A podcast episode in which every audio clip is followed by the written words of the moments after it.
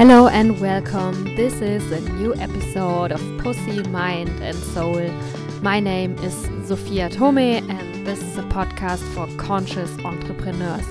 Today's guest is called Tad and he is the founder or the creator of uh, Marketing for Hippies and I love his work, his page. I find it really inspiring. It really helps me in my business and Tad is uh, not a man of many words, but of a few precise words. So I try to do the same in this intro now. Um, I hope you learned something. I hope you have fun listening. And I wish you a lot of success. Hello and welcome to Pussy, Mind and Soul. My name is Sophia Thome. This is my podcast. And I'm so happy to welcome today Tad Hargrave from British Columbia. I'm super excited to have you as a guest in the show because several people in my community sent me your profile on Instagram and suggested, Hey, don't you want to invite him?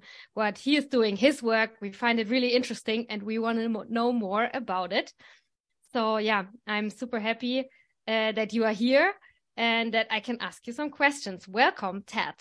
Thank you so much. It's good to be here. So, um, your brand name or your company, the project, what you do, it's called Marketing for Hippies, uh, mm-hmm. uh, which is an amazing name, ne? And um, okay, we are starting. We are starting right, uh, right in the middle. I thought, like, what's the difference between marketing for hippies and marketing for non-hippies? What needs to be different in marketing when it's a hippie doing the marketing? Well, I don't know if it's a difference in the marketing, though. I think I approach marketing differently than a lot of people. Um, but it's more the that hippies have a certain relationship to marketing that is maybe more um, extreme than other people. I think everybody feels uncomfortable with marketing, but for hippies, there's this there's so much stuff tied up in a critique of capitalism and not wanting to become the man and not wanting to be one of these sleazy marketing people and having some general aversion to money.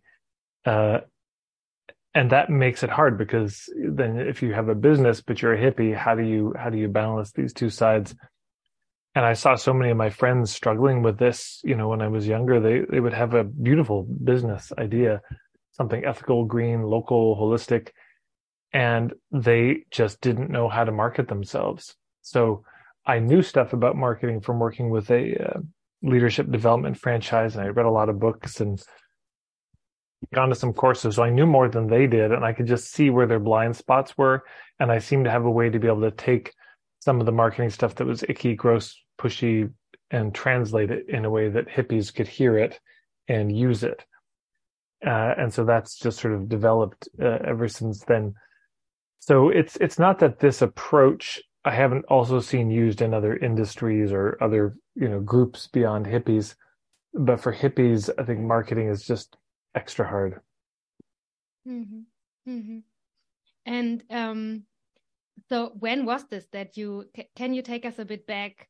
Uh, what kind of Tad were you when you saw your friends struggling? How oh. did your career path develop? And yeah, how did all of this come together? And maybe also a bit with the timeline because I have read in some of your content pieces that you're doing this for for many years now. So the result that we're seeing online from your work is also something that you really developed over time. And I would mm. like to know more about this.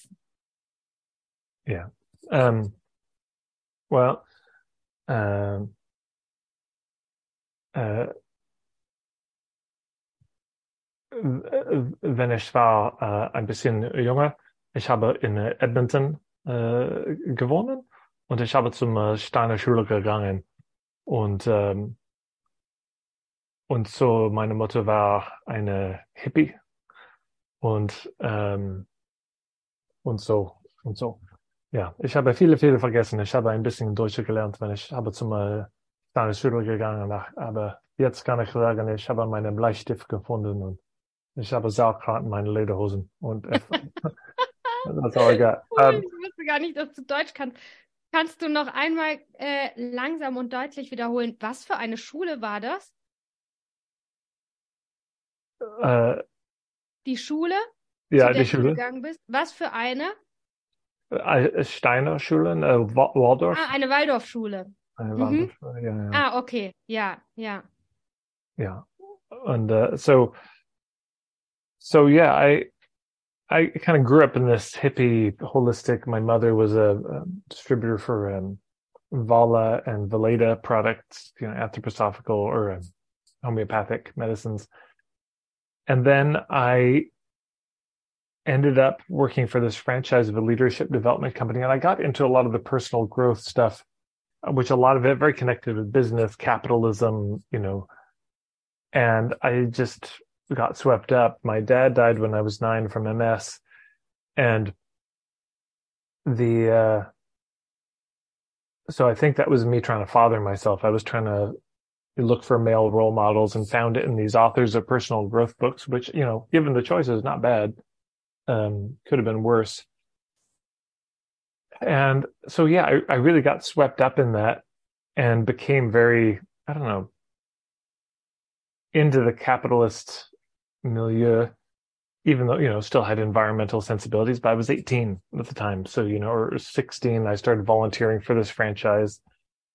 And then, uh, yeah, by the time I was 17, 18, I had a job there doing sales, cold calling people who'd been to these, uh, Tony Robbins coming to town, did a big, you know, 3000 person seminar. And I was doing follow up calls to these people, trying to sell them into these events that we had. And I, um, didn't like what had become of me at that point. Uh, I just felt so fake and plastic and pushy, but I didn't know what else to do.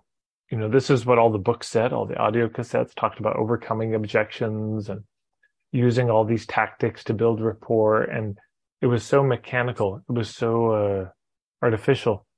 And that started to bleed into my personal life. And I, you know, friends would tell me so occasionally. And it just felt awful. And the, the, you know, I wish I could say my conscience was so strong that I would have just left at some point, but I was just so loyal to them. And eventually it collapsed for other reasons. The whole franchise ended. And so I was out of a job. And then I moved down to Santa Cruz and I ended up working for a youth environmental social justice nonprofit.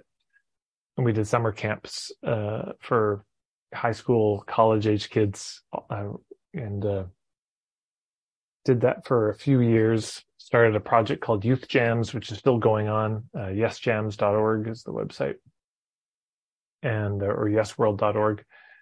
And yeah, started these gatherings, bringing leading young change makers from around the world together. Then eventually in different communities. And then, uh, you know, I was going back and forth between Edmonton and Santa Cruz, and it just got too much. And I realized I had to choose a place, so I chose Edmonton. And I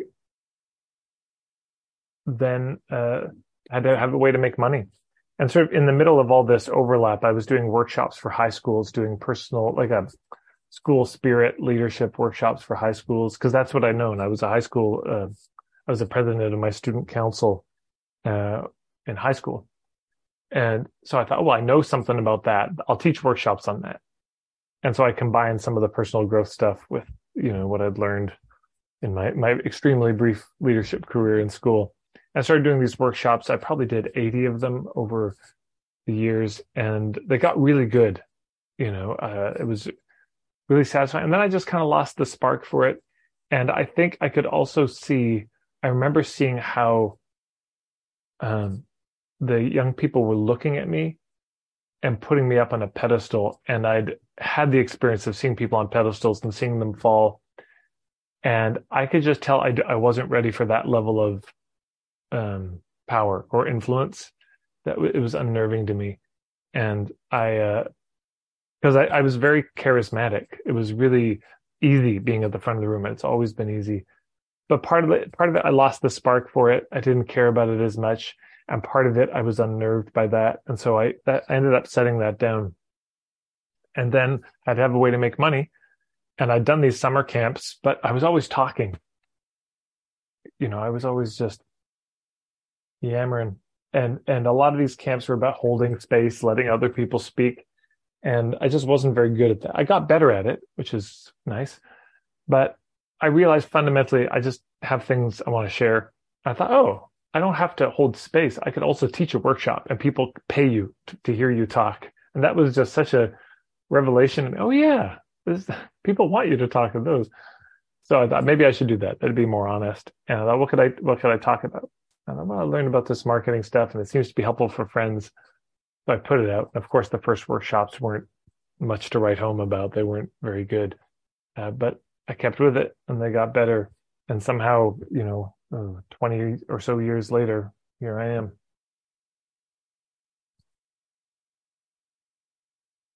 Thank you for sharing.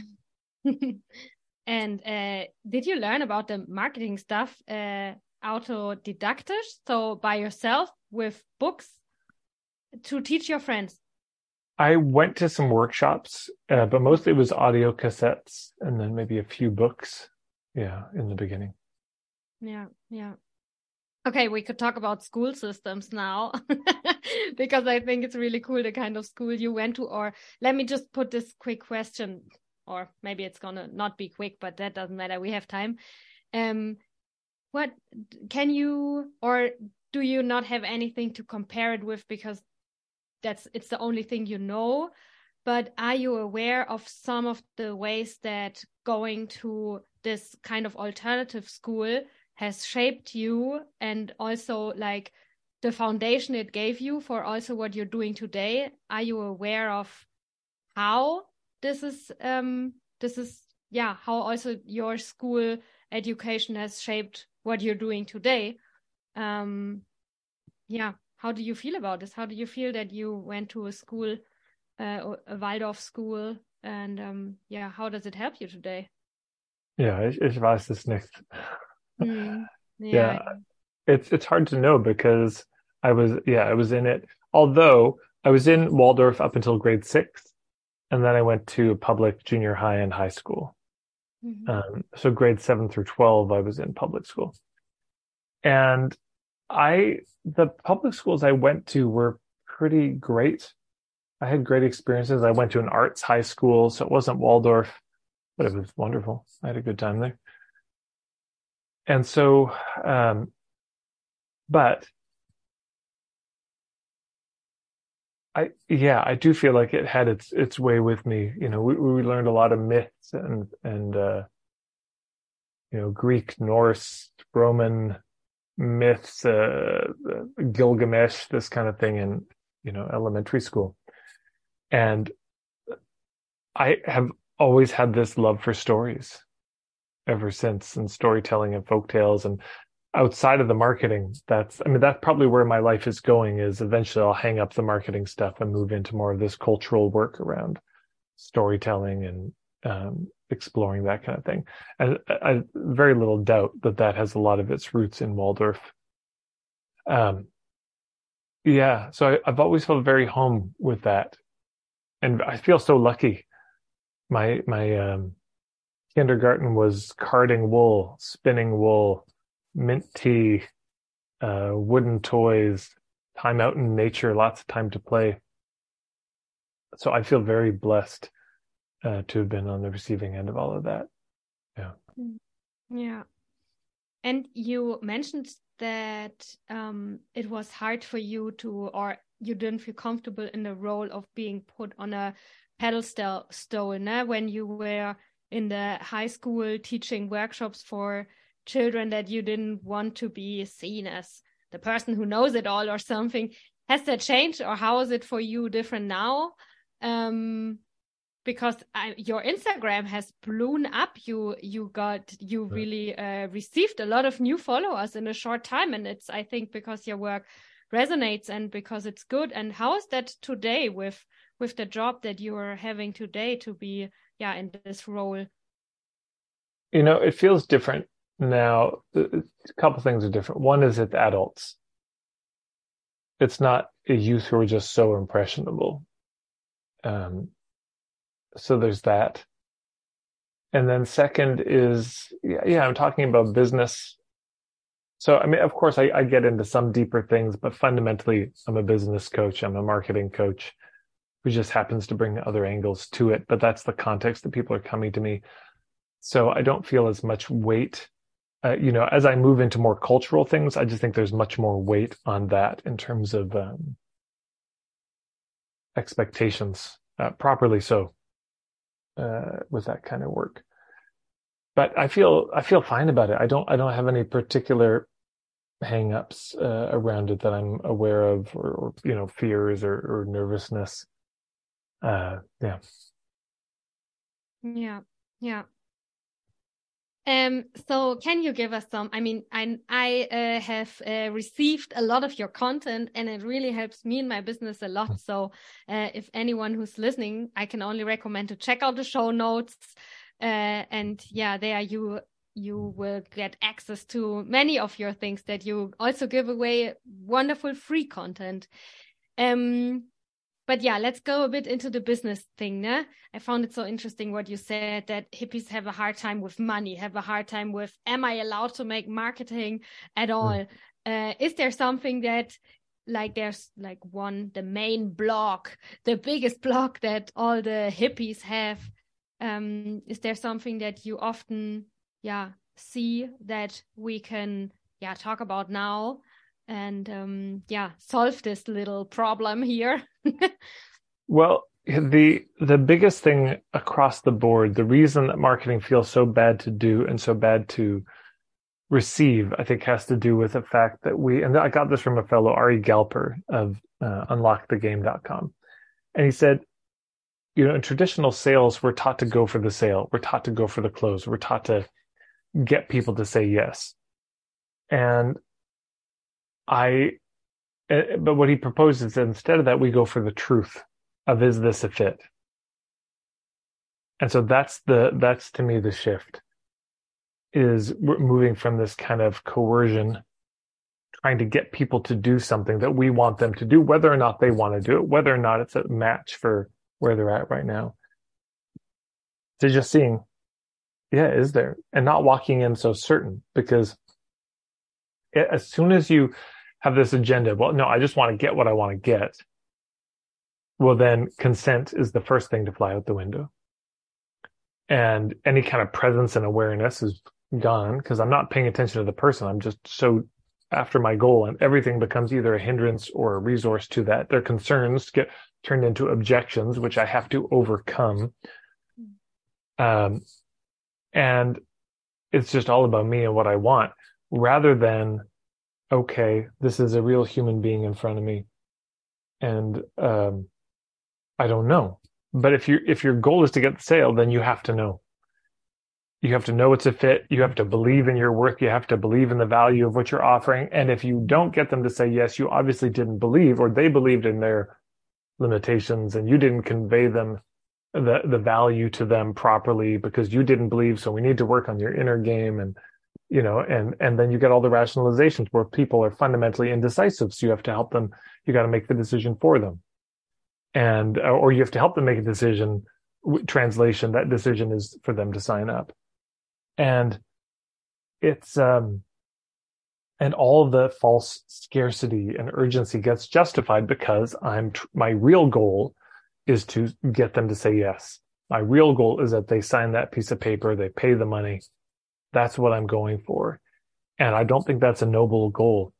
It uh, sounds like we assume that the person we talk to is an idiot. Well, you have to. I mean, you've got to just dehumanize people. And then we use language like, and I'm not being too precious about the language, but it's worth noting when we start talking about real people as prospects who we are going to convert and, and start using these just amorphous labels uh, for them instead of treating them like an individual. I mean, do we need people to buy from us as entrepreneurs? Yes, clearly. Do we need this person to buy? No. Do we need the people in this room to buy? No. We just need people to buy.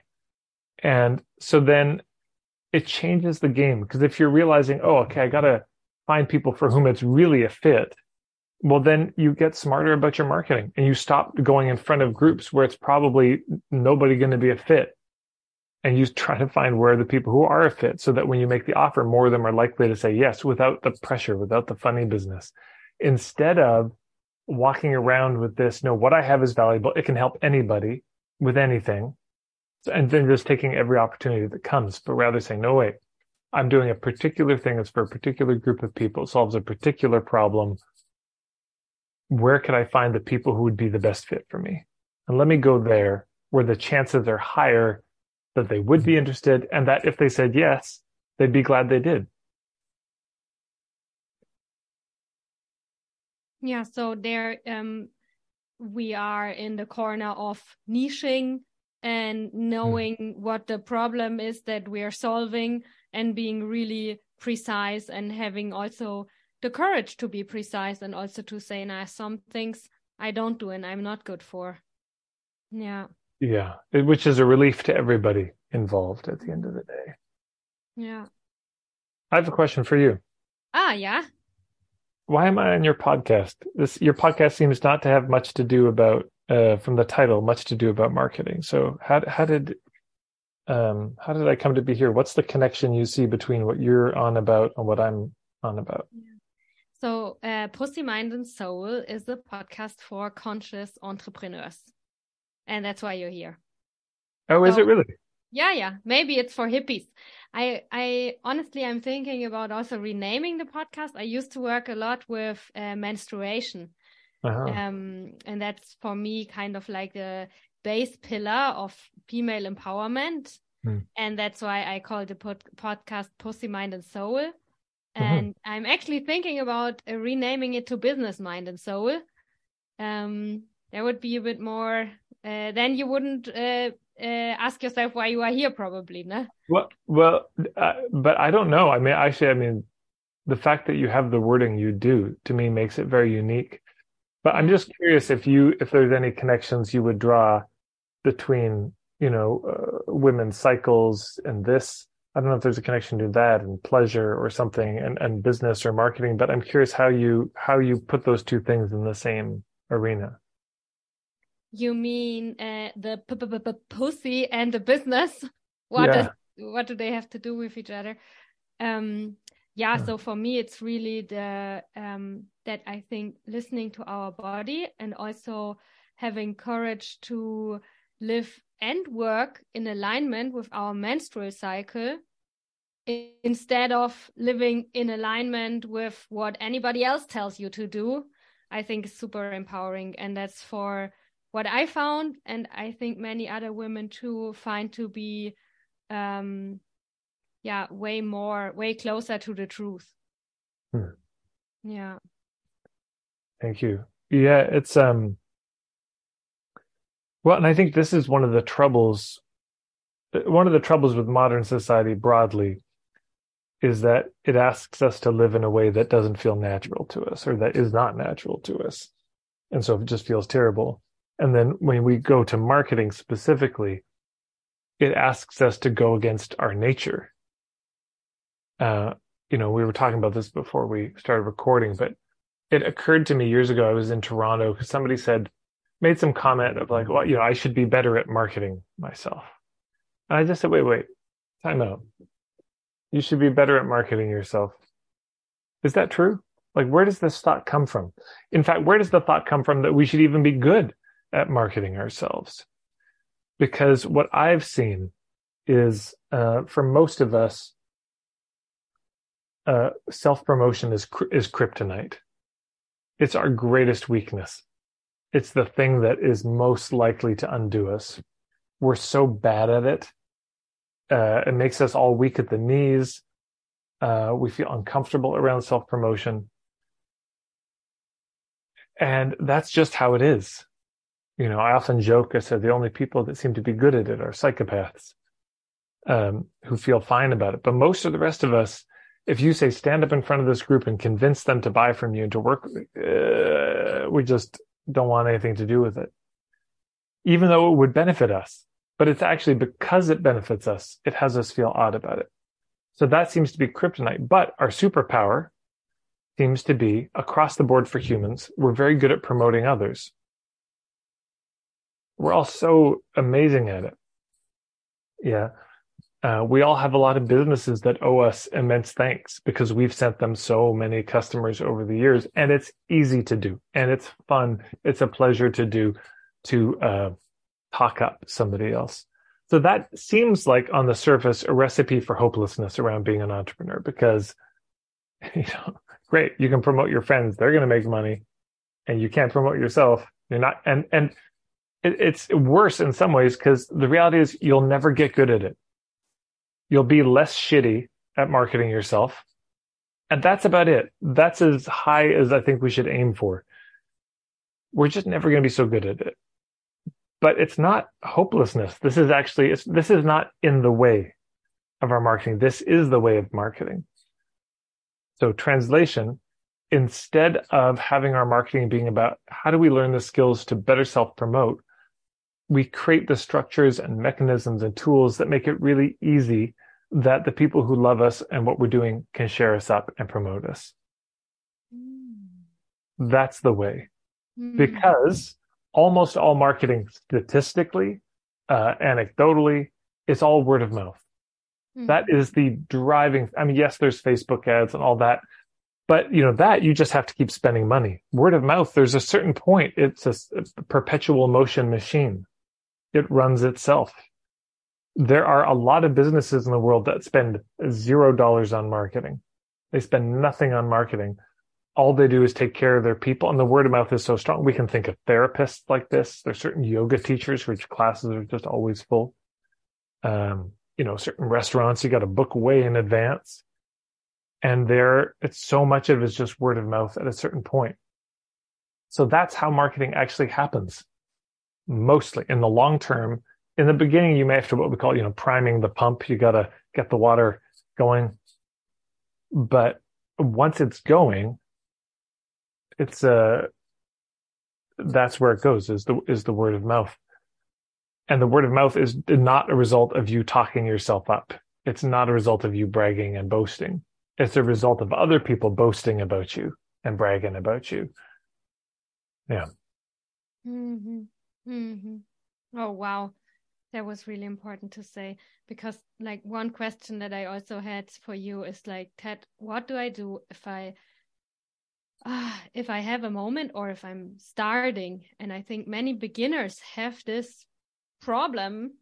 Um, and I don't feel confident. I don't feel sure that what I offer is of value. I don't feel sure that anybody wants to pay this amount of money for what I have to give or any money for what I have to give. The first euro I got for my job, I was like, oh my God, someone's going to pay me.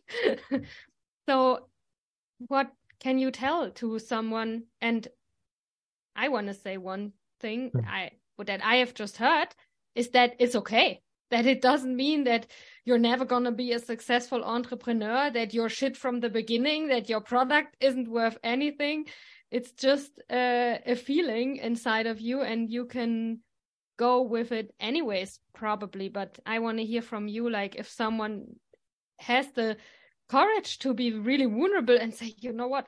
I don't know how to sell it because i i feel in my heart that i want to do it. But i i don't feel worthy or i don't i'm i'm not sure um how can we start what could be the first step well, there's a few things. One is um, I wrote a whole ebook on this topic called "Who Am I to Teach and Charge for It," um, that goes into this in more depth. But let, let's say there's a couple places that we can begin here. The first is um, it's good to get clear how do we want our marketing to feel as a baseline we're often very clear how we don't want it to feel, or we're clear that we don't want it to feel bad. But it's worthwhile just thinking like, okay, if I had to pick three words of how I want my marketing to feel, what would they be? You know, respectful, kind, exciting, whatever those words are. It's good to just have an aim, a direction.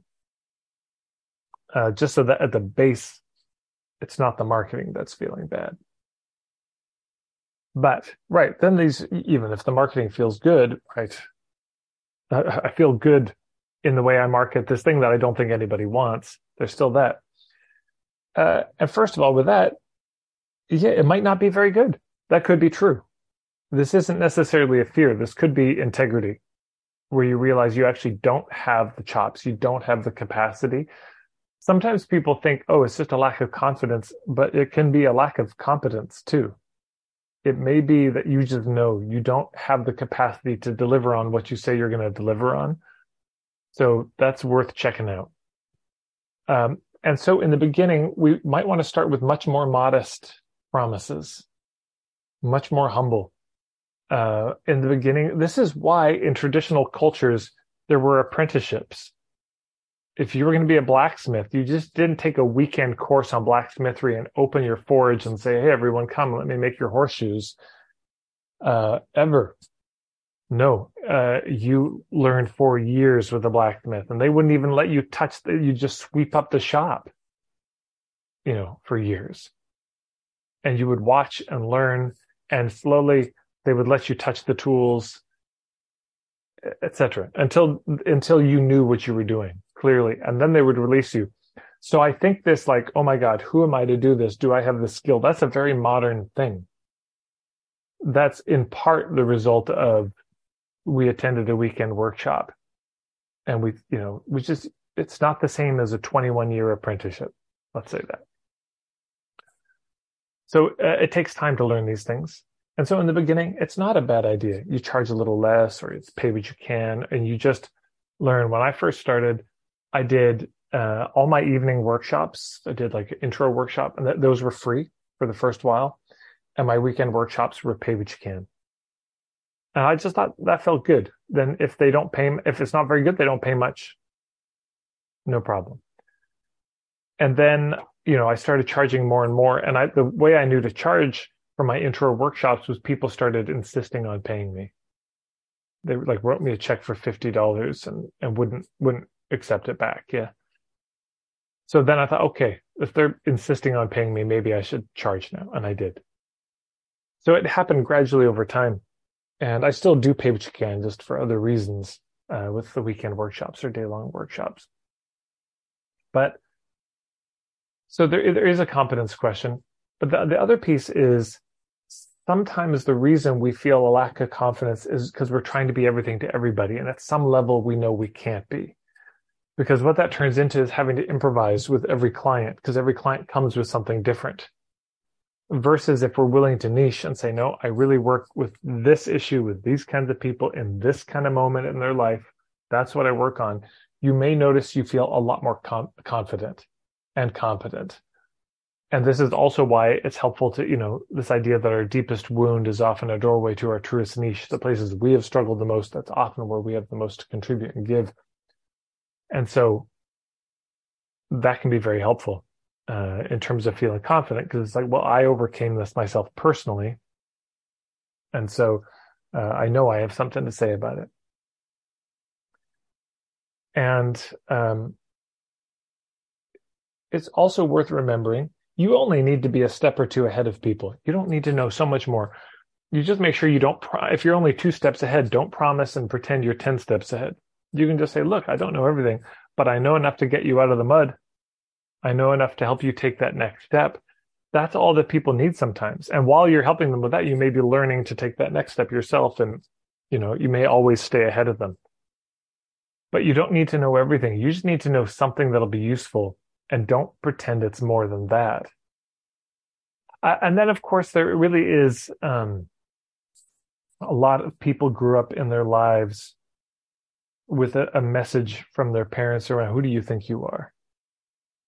And that's worth um, looking at you know of there's a colleague of mine betty cottom birtles and um, she does this work specifically with with uh, a lot of with entrepreneurs and that's what she finds. She's like okay well let's go back into your past. She does hypnotherapy. And was there a time like where did this come from and it's often oh my god i remember my father looking at me and saying because i was trying to be smart or i was just sharing some insight i had he said who do you think you are and i just was quiet ever since so sometimes there's really deep stuff emotionally that has us not believe we could have anything of value to say. And then, you know, depending on where you grew up, maybe women have been really, you know, suppressed. So there could be there could be a lot of things going on. Um, those are some thoughts that occur to me. Thank you. So, as a entrepreneur, as a someone who's building a business, there are so many um, areas that we have to take care of, né? and marketing is one of them. Um, when do I know that it's the right time to invest my resources and my energy, my effort in marketing? And hmm. when do you think is a better time to work on a product or hmm. work on myself or work on any other part of the business? Boy, that's a great question. Yeah, we've only got 24 hours in a day and we've only got so much money. The limits are very real. And yes, at some time, at some points, it's better you just take a break and I'm going to develop this product to sell. This is the tough part. I'll just say there's different phases and stages of business, right? In stage one, this is the um, kind of innovation experimentation phase. And we're just constantly experimenting. We're trying all sorts of new things. We're working with all sorts of different clients. And at this point, the money is not enough to sustain you, probably. So you're either just eating rice and potatoes all the time, or you've got a part time job, or you're living on savings or whatever. But in the beginning, it's just almost no money.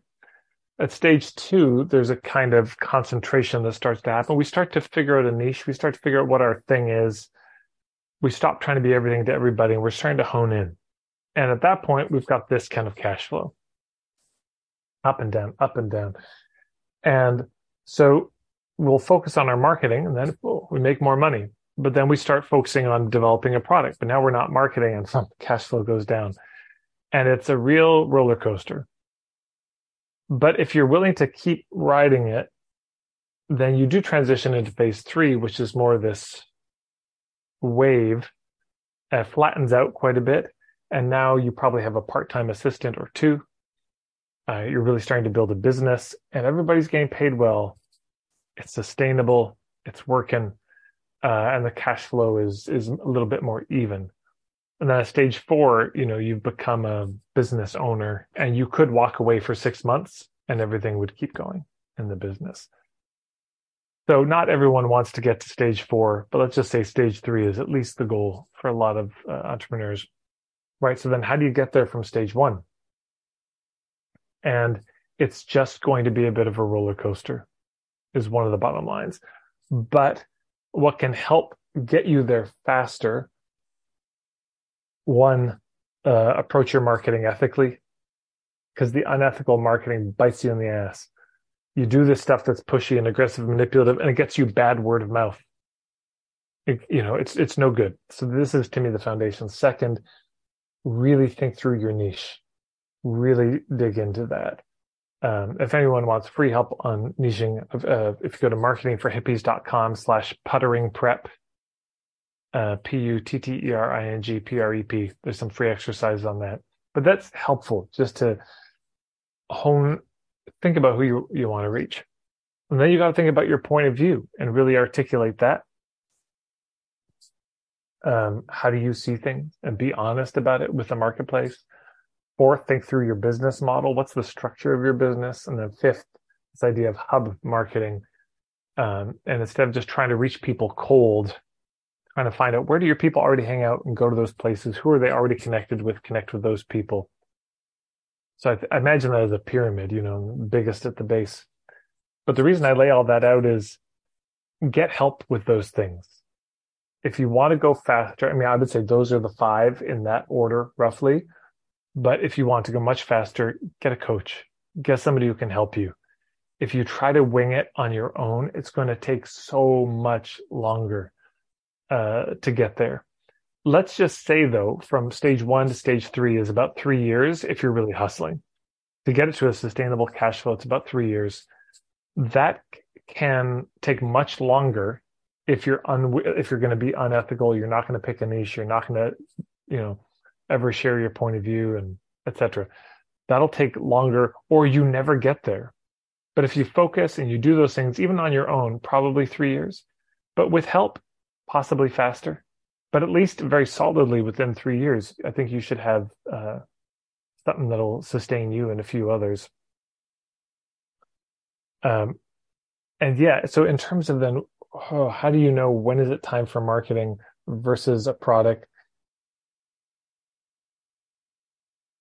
I, it's just hard. I don't, it, you kind of figure it out as you go. Oh, I need money. I guess I need to start marketing again. And then, you know, the cash flow starts to come in. But what I would recommend to people is keep things very simple in the beginning. I mean, in the beginning, it's just a outrageous, wild experiment with lots of things. But there comes a point where I would just, for the sake of simplicity, you pick one target market, you pick one niche, and you pick kind of one offering or a very simple sales funnel. Really easy. Keep it, um, you know, okay, do an intro workshop, of a weekend workshop, and then there's a coaching program, for example, as a very simple model and you do that intro workshop everywhere you can. You get interviewed on a lot of podcasts. You invite people, and you um, at that intro workshop, you tell people, "Hey, I've got this other program, you know, this weekend thing, uh, and or my coaching program." And people come to the weekend. You say, "If you'd like to work with me more in depth, here's a coaching program." But I would just have it be as simple as you can on one group, you know, one offering. This um, helps make those decisions easier because once you've got the sales letter written, you know, for all these things, once you've got the basic marketing system set up or with the intro workshop, okay, I've got a list now of who might be willing to host it. And I just reach out to them and I've got the outline. I could do this workshop in my sleep. I already have the, the write up for it. I've got the social media posts that a host could use. It gets much, much easier. Uh, once you have all that set up. But what happens so often is people are always doing new things. I've got a new workshop. I've got a new offering. And every time you do a new thing, it's so much work because you got to write the sales page. You got to come up with the curriculum for it. You've got to try it and learn from it, you know, get feedback, get testimony. There's so much. But if you have the same thing and you're just willing to do it over and over and over again, these concerns uh, diminish quite a bit about when do I focus on marketing, when do, do I develop the product, because you already have the product developed and you're just improving it over time. But if that's already there, so then you can put more time in the marketing. And eventually, of course, the goal is you don't need to put any time in marketing because it's mostly word of mouth. I don't know. That's that's what comes to me. It's it's, it's a it's a tricky one. It really depends, I suppose, on people's situations. Mm, yeah. Hey, by the way, the, the word of mouth, it's uh, working what you're talking about because that's how you ended here. Totally. if, if people look at their own experience, you know, look at all the things in your house that are precious to you that you bought, that you spent money on, and you'd be surprised to find them say, oh, because somebody told me. About this. It's often that, you know, oh, that book. Oh, well, no, I just went and bought that book.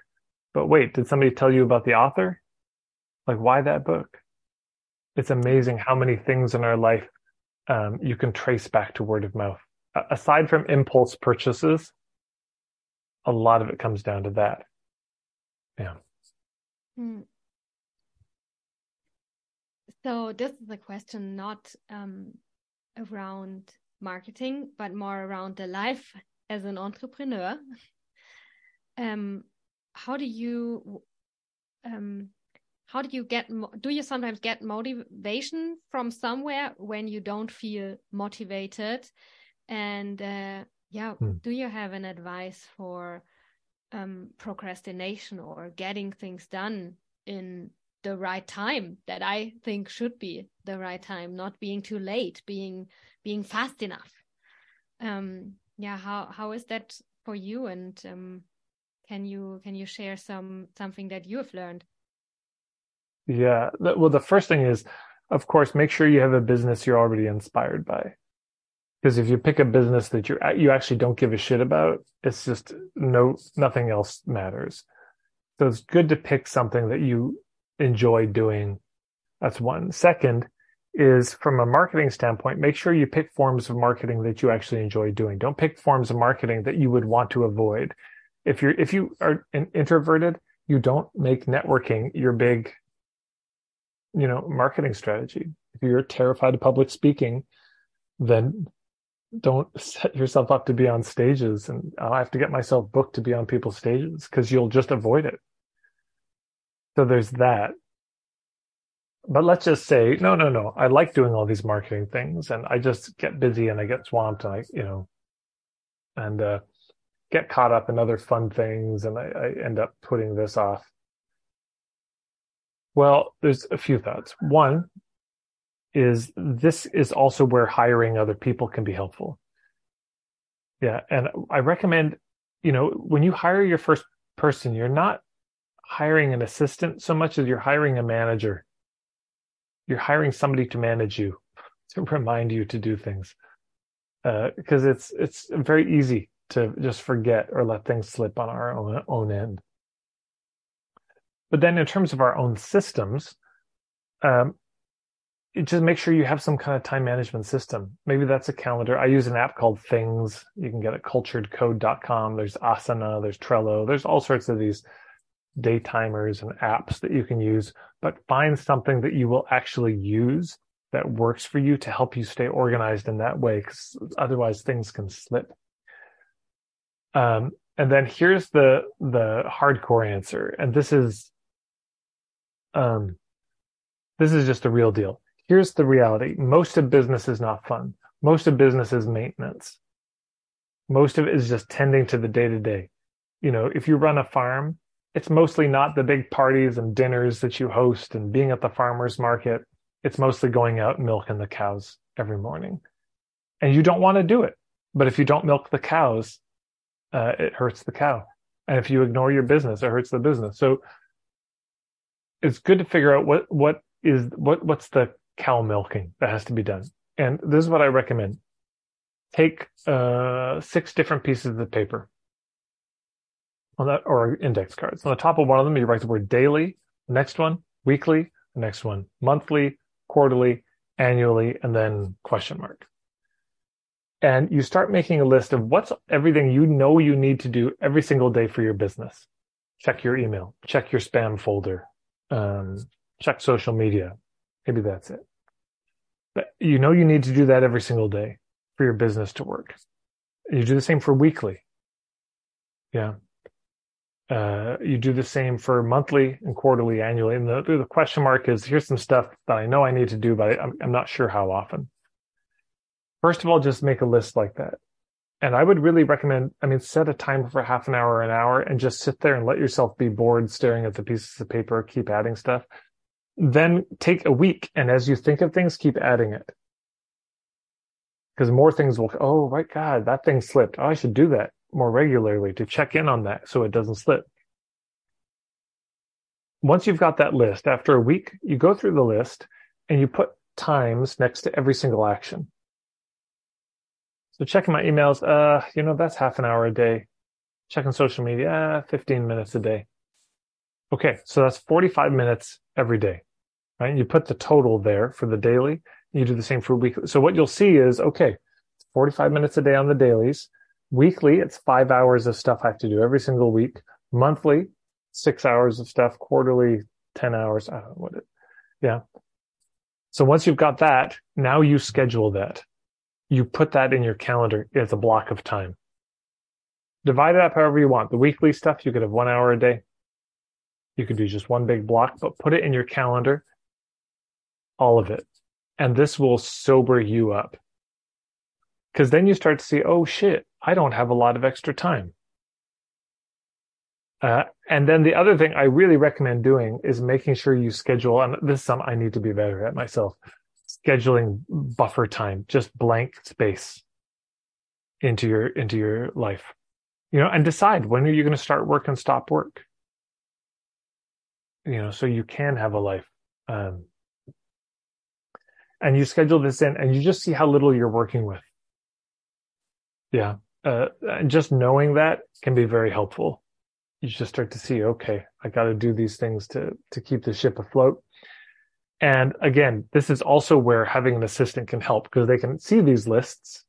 I just, I just have them in spreadsheets and they could be asking you, checking in a meetings, Hey, how's it going? Did you do this? Did you do this? And reminding you, um, you can have little tick boxes that you check off on the way. And the beautiful thing is once you create a system like this, it also allows you to start offloading things and, and delegating and deputizing some of those things to others.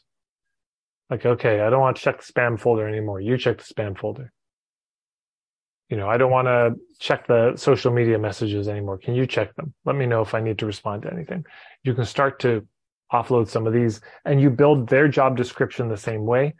So that's one thing. And then the other one is, so that's the kind of maintenance checklist, which is most of it. But then you're also going to have every time you do an event, there's like a little launch checklist. Yeah, of things you need to do to prepare and to promote the event. Which is, and now you can see why if you're doing a different event every month, well, that's a different checklist every month. It's so overwhelming. But um, let's say once a quarter, you've got these kind of workshops. Great. There should be a checklist of everything that needs to be done to to get that set up and promoted. And um, every time you do it, you go through that list for that specific thing. And you know, before like three months before it happens, you take all that and you just start scheduling those actions. I'm gonna do that on this day, this on this day. Take an hour or two and do it. It's boring as hell. It's so tedious. But then it just becomes a nice stroll you're not sprinting in the last three weeks because you know nothing's been done. It's all happening slowly uh, over time. But we need a lot more space. I mean i think this is part of it is if you want your business to succeed the most important thing is it has to be a priority. If it's not a high priority in your life it's just probably not going to work or not as well as you'd like it to. Yeah Thank you for sharing. That sounds like a, a, a really a nice technique that I would like to try with the six different uh, um, papers. Where do you have this from? You do, you found this out over time? Your own brain. Yeah, I just saw that it was it was such a grind. Most it was just maintenance, and I thought, oh yeah, I just started to make the list for myself, but also for for employees because I was realizing people I was hiring were dropping the ball a lot and it's like, oh, so maybe if you just did this every week, you wouldn't drop the ball. Uh, I guess this you to do every day. Uh, once a month, can you do this? So it just started evolving. And now there are those checklists. So whenever I meet with them, we go over those lists, which is helpful because then you see, ah, this thing has not been checked for the last month in the weeklies. So do you need help? Do you have, yeah, I don't actually understand what that action is. I'm realizing. Okay, no problem. Uh, I don't understand either. Let's delete it or let's put the instructions here and it's so much of business is systems, you know, and if the business isn't working, we blame the system, not the people, including ourselves. If it's not working, it's not you necessarily. More likely, it's a system that's missing. And if you had that system set up, um, it might actually work really well. Hmm. Yeah, yeah. I also like what you say about. To me, it also sounds that uh, it's also not that glamorous, no? Milking the cow. You get dirty. and it's the same every day. Um, do you also feel that um, entrepreneurship is sometimes a bit yeah it's I, I heard someone saying this the other time but i don't remember who it was i think it was like in a private conversation that entrepreneurs are the new rock stars it's like the super trendy profession um, to have. And maybe there sometimes also our expectations are a bit like, what do we think it is? It's that we find a magic manifestation miracle mm formula and then we are a millionaire and that's what it means. and we have a lot of fans or followers or that's I haven't thought about that, but it makes sense. The the place that actually makes the most sense is most rock stars are constitutionally incapable of taking care of themselves. They're disasters. Like their day, the maintenance of their daily life, their ability to like feed themselves is not good. And this is why they have managers. This is why they have, you know, roadies helping them out. Because, man, if it was just them trying to run their career, no chance. Because most of them, they're the artists. They just want to follow their inspiration and do the thing they want to do. But if you're in show business, oh, it's part show, but it's part business. And so it's not always that you have to do the business side of it if you're an artist, but somebody has to. Somebody's got to handle that side of it. Because, yeah, being on stage, um, you know, this is why they call them the talent. Here's the talent. Their role is to be on stage, and our role is to give them the stage to be on. Because, yeah, left to their own devices, and th- this is the reality. Most entrepreneurs are actually artists there's so many people who become entrepreneurs, particularly in the holistic scene, who are actually just artists. Um, you know, and if you on YouTube, if you just search Tad Hargrave, entrepreneur and artist, I have videos that go into this. But marriage is a marriage. Business is a marriage between those two, the artist and the entrepreneur. And it's not an easy marriage. They want different things. They are completely different people. Their natures are different. Their goals are different and it's a kind of uneasy truce sometimes. But both functions have to be played. If you leave one side out, the, it's just the business won't work. Yeah, yeah. And I think also building a business around your art, if, for example, you're working in healing arts, it also gives you the space in your life to have this time to create art if you're yeah. if you find if you can create and build a system around it that sustains you and maybe yeah. others also. Totally. And if you can't, and it's not the worst thing to have a job. You know, T.S. Eliot, the famous poet, he was a banker. There are a lot of artists who created incredible art and they had a job. Uh, so there's nothing wrong with having a job because uh, sometimes people they discover when they're an entrepreneur, it's like, wait, I'm spending all my time marketing. I'm not spending the time doing the work. So this again for me comes down to really clear niche, clear point of view, clear simple business model. You know, so that we're not um, stretching ourselves so thin. Mm, yeah.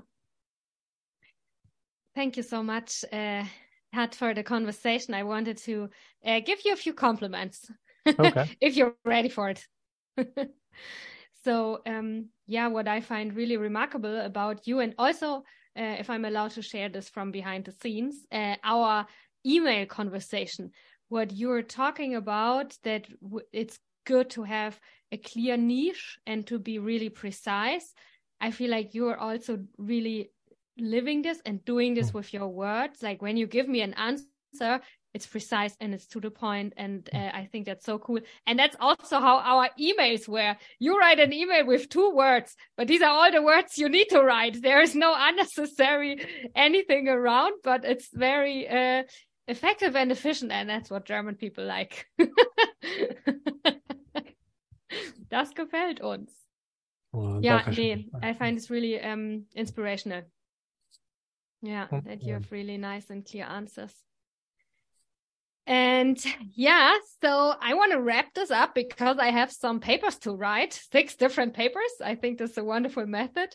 And thank you for sharing all the really like also very concrete um, answers that you had and very concrete things um, that we can do.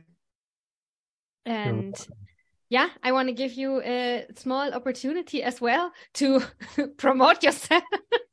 you want to give it a try you want to try to be a, a little less miserable or just tell us tell us where can we find you um you know where can people get more of this wonderful in information that you have to offer yeah um it's funny i mean no i don't particularly want to it's uh i i will but it's it's just worth noting i mean i teach this stuff and it's not like when the opportunity for self promotion comes, that because I teach it, I'm like on the other side of it and I love it and I feel so comfortable and at ease with it. I feel comfortable sharing ideas and teaching, but yeah, not with self promotion. But uh, if people want, yeah, marketingforhippies.com, it's all there. Uh, everything can be found through the website. So that's probably the, the simplest. All right, cool. Thank you so much. Uh, have a wonderful day, you. Uh, you. Ted, and also everyone um, listening. Thank you so much for having me.